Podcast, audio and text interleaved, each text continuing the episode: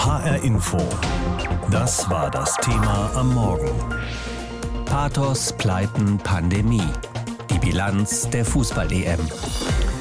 Ja, Corona hat ja auch viel durcheinander gewirbelt in den letzten anderthalb Jahren. Auch die Zeitrechnung Tokio 2020 heißen die Olympischen Spiele, die dieses Jahr stattfinden. Und die Euro hieß auch 2020, fand aber auch jetzt statt. Am Sonntag wird dieses normalerweise so wunderschöne Fußballfest auch vorbei sein. Denn eines ist in den letzten Wochen auch klar geworden, die EM in Corona-Zeiten und dann auch noch kreuz und quer in ganz Europa. Das hat vielen Angst, andere regelrecht wütend gemacht. Das war das eine. Das andere war das politische dieser EM. Die UEFA hat da durch ihre Spielortauswahl wie St. Petersburg, Baku oder Budapest recht deutlich gemacht, dass im Sport auch gerne mal beide Augen zugedrückt werden, wenn es um Demokratie oder Menschenrechte geht. Spieler und Publikum wehrten sich, da wurde gegen Rassismus gekniet, Regenbogenfahnen geschwungen und Kapitänsbinden getragen. Die EM wurde zur politischen Bühne. Darüber habe ich mit Jürgen Mittag gesprochen. Er ist Professor für Sportpolitik an der Deutschen Sporthochschule in Köln. Ich habe ihn gefragt, diese EM, sagen viele, war die politischste, die es je gab. Sehen Sie das auch so?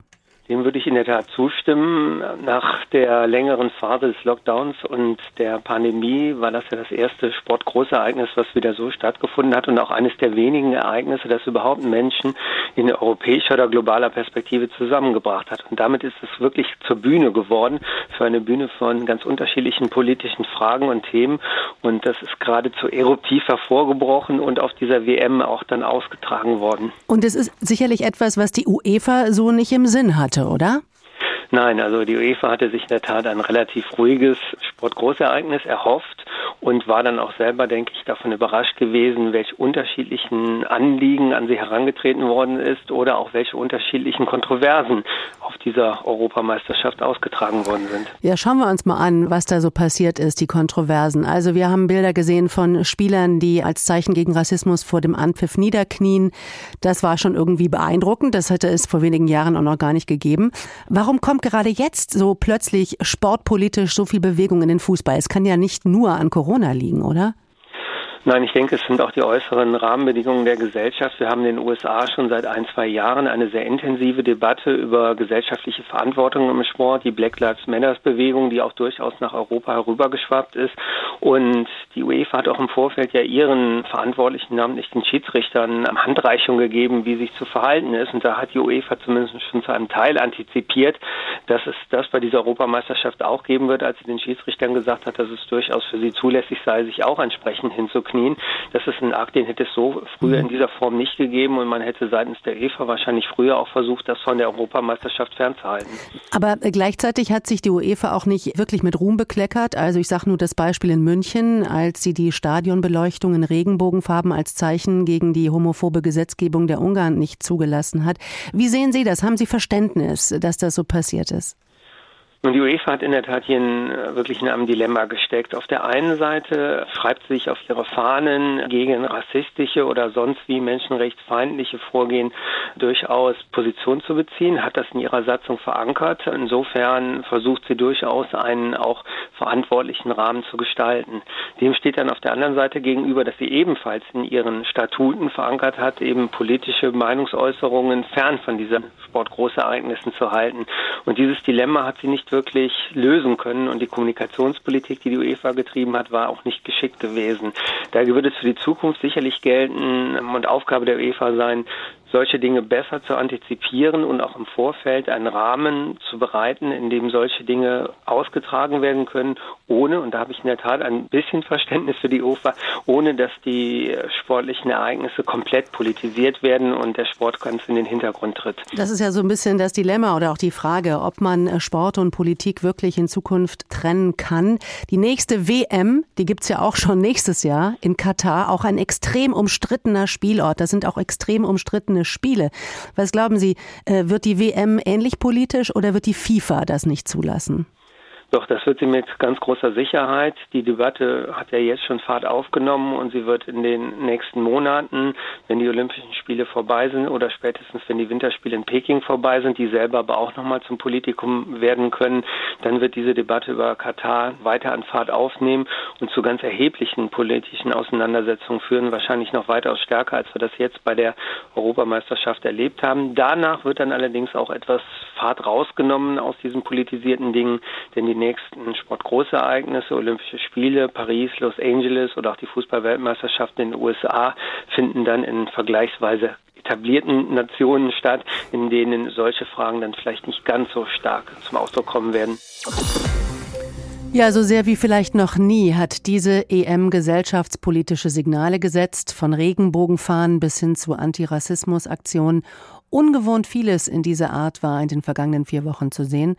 Unser Reporter Tim Brockmeier blickt zurück auf diese vielleicht politischste EM aller Zeiten. Wenn die Mannschaft, die Briten wieder aufs Knie sinken, gegen Rassismus, gegen Ungleichheit protestieren. Egal ob Take a Knee, der Kniefall als Zeichen gegen Rassismus oder der Regenbogen als Zeichen für Toleranz. Ein Flitzer rennt in dieser Sekunde durch das Stadion im Deutschland-Trikot und einer überdimensional großen Regenbogenfahne. Die EM als große Bühne für wichtige Botschaften vervielfältigt in den Echokammern der sozialen Medien und dort mit einer Absolutheit weitergetragen, die man sich auch für die Zeit nach diesem Turnier wünscht. Wir haben uns dazu entschieden, es zu tun. Wir finden es richtig, es zu tun und wir werden nicht damit aufhören. Englands Jordan Henderson zum Kniefall, so klar und deutlich wie Leon Goretzka zum Thema Regenbogen-Kapitänsbinde. Ich bin einfach froh darüber und freue mich über jedes Zeichen, das gesetzt wird. Es waren vor allem die Spieler, die diese Signale groß machten, sie auf die große Bühne hoben. Mats Hummels. Ich finde, da können wir sehr glücklich sein, wie viele von den Jungs hier über den Tellerrand hinausschauen und dass sich viele ihrer gesellschaftlichen Verantwortung da bewusst sind. Dass das Verhalten der UEFA vielerorts dagegen nicht gerade von großem Bewusstsein einer gesellschaftlichen Verantwortung zeugte, ist dann wohl der negative Erzählstrang dieser Geschichte. Ich finde es beschämend. Oberbürgermeister Dieter Reiter über das UEFA-Verbot, die Münchner Arena in Regenbogenfarben zu beleuchten. Ein Verbot, das am Ende vielleicht mehr Aufmerksamkeit erzielte, als es eine Erlaubnis je getan hätte. München ist bunt, nicht nur in der Stadt, sondern auch hier im Stadion. Und München lässt sich die Farbe nicht verbieten. Bleibt die Hoffnung, nicht nur beim Bundestrainer AD Joachim Löw, dass die gesellschaftlichen Signale bei dieser EM nicht mit dem Abpfiff des Finales vergehen und sie nicht in einer Armbinde oder einem Hinknien enden. Ich glaube, es ist ja wichtig, wie man insgesamt auch danach lebt, nicht nur immer davon spricht. Zu viel ist noch zu tun in Sachen Antidiskriminierung. Das zeigen die homophoben Äußerungen auf den Rängen der Arena in Budapest.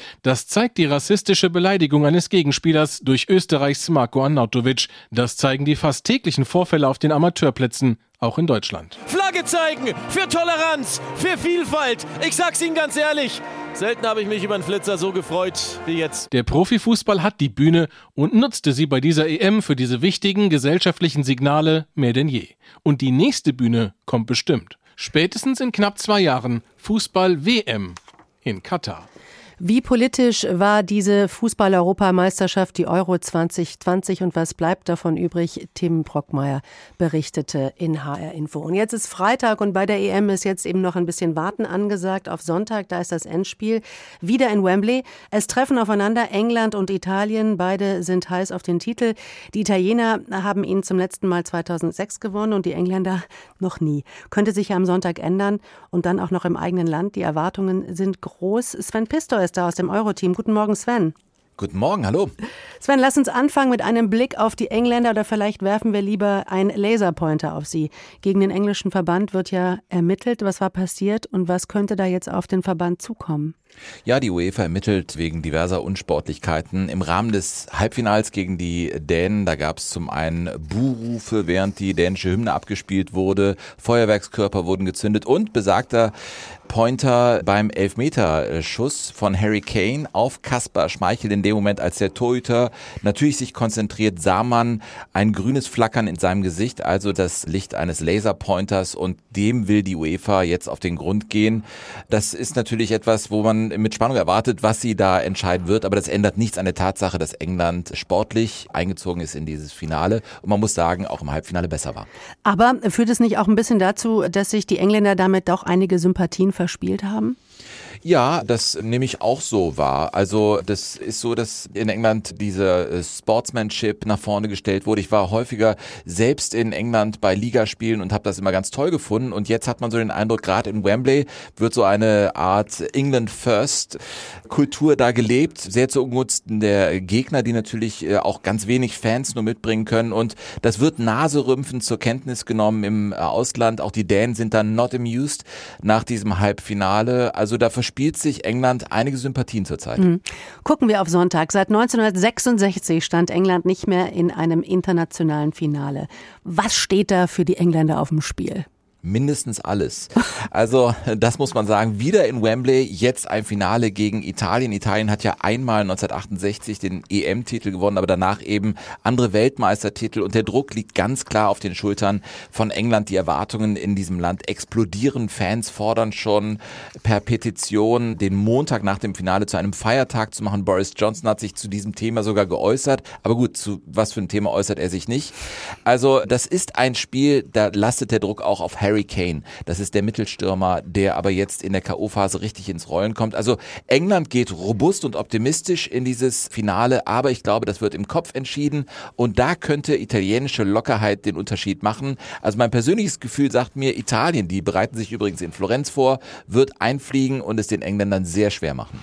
Wir haben hier bei H-Info so eine Rubrik, achten Sie auf diesen Mann im Zusammenhang mit der Europameisterschaft. Ich nehme an, bei den Briten wäre es vielleicht Harry Kane. Auf wen sollten wir am Sonntag achten? Bei den Italienern? Oh Mann, das ist eine Mannschaft, die hat mich total begeistert. Also sich da auf einen festzulegen, ich würde Lorenzo Insigne äh, nehmen, den Dribbelmeter, der ist ja nicht viel größer. Also das ist ein fantastischer Spieler in der Offensive der Italiener. Äh, es macht mir immer Spaß, diesen Mann zu sehen und ich würde mir eins lachen, wenn er dann den entscheidenden Elfmeter für Italien verwandelt in Wembley und Italien das Ding am Ende macht. Neben dem äh, sportlichen Kräftemessen ging es bei dieser EM ja vor allem um die Diskussion, wie viel Fankultur in Zeiten von Corona möglich ist. Ein vollbesetztes Budapester Stadion, Fanzonen in Hochinzidenzstädten wie St. Petersburg, jubelnde Menschen ohne Maske im Wembley Stadion. Hat der Fußball durch falsche Risikobewertungen und das Voranstellen von finanziellen Interessen Menschen in Gefahr gebracht? Oder war die EM ein Beispiel dafür, wie wir künftig mit Corona leben können? Today, I am not here to call sure any Euro 2020 fan. But before we watch our players, assess the risks carefully. Ich bin heute nicht hier, um irgendeinem Euro 2020-Fan den Spaß zu verderben. Aber bevor wir unseren Spielern zuschauen, bewerten sie die Risiken, warnt der Regionaldirektor der WHO in Europa Hans Kluge auf einem Pressebriefing letzte Woche. Wenn 60.000 Fans das Finale England gegen Italien im Wembley-Stadion anschauen, dann werden sie einen negativen Corona-Test vorweisen müssen. Aber es wird bei einer Zweidrittel-Auslastung wie schon bei den Halbfinalspielen am Sitzplatz keine Maskenpflicht gelten. Die Zuschauer werden gebeten, Abstand zu anderen Fans zu halten, wo immer es geht. Am Bierstand, am Einlass, genau das funktioniert in der Praxis nicht. Was wir wissen ist, dass Massenveranstaltungen in einem Umfeld steigender Übertragungen als Verstärker wirken können, sagt die WHO-Expertin Catherine Smallwood. What we know is that in a context of increasing transmission, large mass gatherings can act as amplifiers in terms of transmission within the wider um, communities. Die Zuschauer des Endspiels sind gleichzeitig Teil einer Studie der britischen Ministerien für Sport und Gesundheit. Das Event Research Program soll herausfinden, ob solche Großveranstaltungen auch mit mehr als 50 Prozent an Zuschauern durchgeführt werden können und ob auch bewusste Lockerungen ohne Abstand und ohne Masken möglich sein werden. Britische Wissenschaftler kritisierten schon bei anderen Veranstaltungen des Event Research Programs, dass die geforderten Tests Corona-positive Besucher nicht zuverlässig genug herausgefiltert haben. Im Event Research Program war sogar ein Besucher aufgefallen, der nach einem positiven Test mehrere weitere Tests anforderte, um ein negatives Ergebnis zu erhalten. Es kommt zu Ansteckungsfällen, betont die WHO-Expertin Catherine Smallwood, vor allem wenn sich junge Ungeimpfte durchmischen. And we've said that should these things, this mixing happen, there will be cases. Und sie verweist auf die außergewöhnlichen Analysen der schottischen Gesundheitsbehörde, die fast 2000 Corona-Infektionen in Verbindung bringen konnte mit den Fußballspielen. And we've seen recent announcements, um, particularly from our colleagues in Scotland, with an an exceptional analysis of the cases that um, that they've detected in in in, in association with the football games. Allein 397 waren beim Spiel England gegen Schottland im Wembley Stadion. Ob das Virus von schottischen Fans nach London getragen wurde oder auch von dort mitgebracht worden ist, ist unklar. Auch unter den 4500 finnischen Fans, die nach St. Petersburg gereist sind, wurden hunderte Menschen positiv getestet. Finnland und Schottland mussten intensiv Kontakte nachverfolgen, um eine weitere Verbreitung zu verhindern. Zwei Schlaglichter keine Bilanz.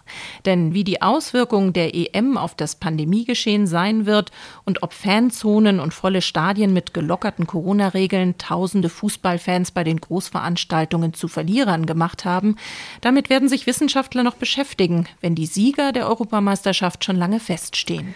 Die Fußball-Europameisterschaft in Zeiten von Corona geht am Sonntagabend zu Ende. Cornelia Eulitz aus dem HR Info Wissensteam mit ihrem Blick auf diese Euro 2020. Diese Fußball-Europameisterschaft, die im vergangenen Jahr wegen Corona abgesagt worden war und nun eben dieses Jahr trotz noch immer andauernder Pandemie und teilweise auch stark steigender Inzidenzen nachgeholt wurde. Die deutsche Mannschaft, die dieses Mal nicht zum Kreis der Top-Favoriten gerechnet wurde, musste sich ziemlich früh aus dem Turnier verabschieden und anderen großen Fußballnationen ging es auch nicht besser. Darüber habe ich mit Jörg Jakob gesprochen. Er ist Chefredakteur der Fußballzeitschrift Kicker. Ich habe ihn gefragt, die, die aufgezählten Nationen, also die großen europäischen, so wie Frankreich, Portugal, Deutschland und auch die Niederlande, die zusammengerechnet schon unzählige Welt- und Europameistertitel gewonnen haben, haben es diesmal allesamt noch nicht mal bis ins Viertelfinale geschafft. Stattdessen aber so Länder wie die Schweiz, die Ukraine, Tschechien und auch Dänemark. Ist die Leistungsdichte im europäischen Fußball größer geworden? Das ist definitiv so. Zum anderen zeigt diese eben ganz klar, dass das Thema Mannschaft sowohl in der Geschlossenheit einer Gruppe als auch in der Organisation des Fußballs eine ganz große Bedeutung bekommen hat. Und es stehen ausschließlich Mannschaften unter den letzten vier plus einige andere, die wirklich als Mannschaftsleistung geglänzt haben. Und die Superstars wie Ronaldo, wie Gareth Bale oder Modric oder Mappé spielten keine große Rolle diesmal. Das ist ja ganz interessant. Also nicht mehr der einzelne Star, sondern die ganze Truppe wird zum Star. Ist das so ein fußballerischer Trend, der Bestand haben könnte? Ja, davon gehe ich aus. Man sieht es hier auch bei vereinzelten Mannschaften in Europa, in der Champions League oder auch in der Bundesliga. Das hat sehr viel damit zu tun, dass einige Trainer wirklich langfristig arbeiten können und dass einige Spieler auch über Jahre sehr, sehr gut geschult wurden in ihren Vereinen und auch in den Verbänden, so dass dann vieles ineinander greift. Aber gerade bei den Italienern sieht man aber auch, dass diese emotionale Bindung sehr, sehr stark ist. Und das ist eigentlich schön anzusehen. Mhm. Gucken wir mal auf die DFB-Truppe. Die hat ja nicht auf ganzer Linie enttäuscht, das wäre übertrieben, so wie bei der WM 2018. Aber gut war es irgendwie ähm, auch nicht und deswegen auch nicht besonders erfolgreich. Wie bewerten Sie denn die deutsche Mannschaft? Ja, das war nicht das große Desaster, aber es war eine absolute Enttäuschung. Und eine deutsche Nationalmannschaft bei einer EM zu diesem Zeitpunkt im Achtelfinale ausscheiden, bedeutet eigentlich, sie sind Loser. Das waren sie in der Erwartung vieler Fans. Trotzdem konnte man hoffen, dass sie wieder zu einer Turniermannschaft werden. Es ist aber einfach so gewesen, dass sie zu wenig Zeit hatte, wirkliches Konzept abzuspulen. Das konnte Joachim Löw ihnen auch nicht vermitteln. Jetzt hatten wir da eine Europameisterschaft, die in ganz Europa stattfand, eine paneuropäische EM also. Ist es in Ihren Augen aufgegangen oder hat Corona dem Ganzen doch wieder irgendwie ja, seinen Stempel aufgedrückt? Ja, definitiv. Äh, dieser eigentlich schöne Gedanke einer paneuropäischen EM, die viele Länder zusammenbringt, der war zum Scheitern verurteilt in dem Moment, wo die Pandemie hereingebrochen war über die Welt und auch über diesen Kontinent. Wir haben ja gesehen, dass äh, gerade die Frage, wie viele Zuschauer dürfen kommen, unterschiedliche Zuschaueranzahl in verschiedenen Ländern, dass das zu großen Diskussionen und auch zu Sorgen geführt hat. Und natürlich blieben ja die wirklichen Feste in den Städten, auf den Straßen aus. Es geht ja nicht nur um die Stadien, es geht ja wirklich um die Begegnung von Fußballfans und die konnten einfach nicht so stattfinden, wie man sich das in der Regel erhofft. Und so bleibt das eine EM der großen Zweifel und auch der Eigentore. Es gab ja insgesamt elf und auch der politischen Eigentore. Ähm, diese vollen Ränge, vor allen Dingen im Wembley-Stadion, 60.000 Menschen, die da sitzen und wir reden über Inzidenzen und Maskentragen und so. Was hat das mit Ihnen gemacht? Ich sage Ihnen ganz klar, wenn innerhalb Deutschlands verschiedene Bundesländer verschiedene Maßnahmen ergreifen, muss man sich nicht wundern, dass in Europa verschiedene Nationen, verschiedene Länder, Staaten unterschiedliche Maßnahmen ergreifen. In äh, Großbritannien wird derzeit radikal ein anderes Konzept gefahren. Das muss man akzeptieren.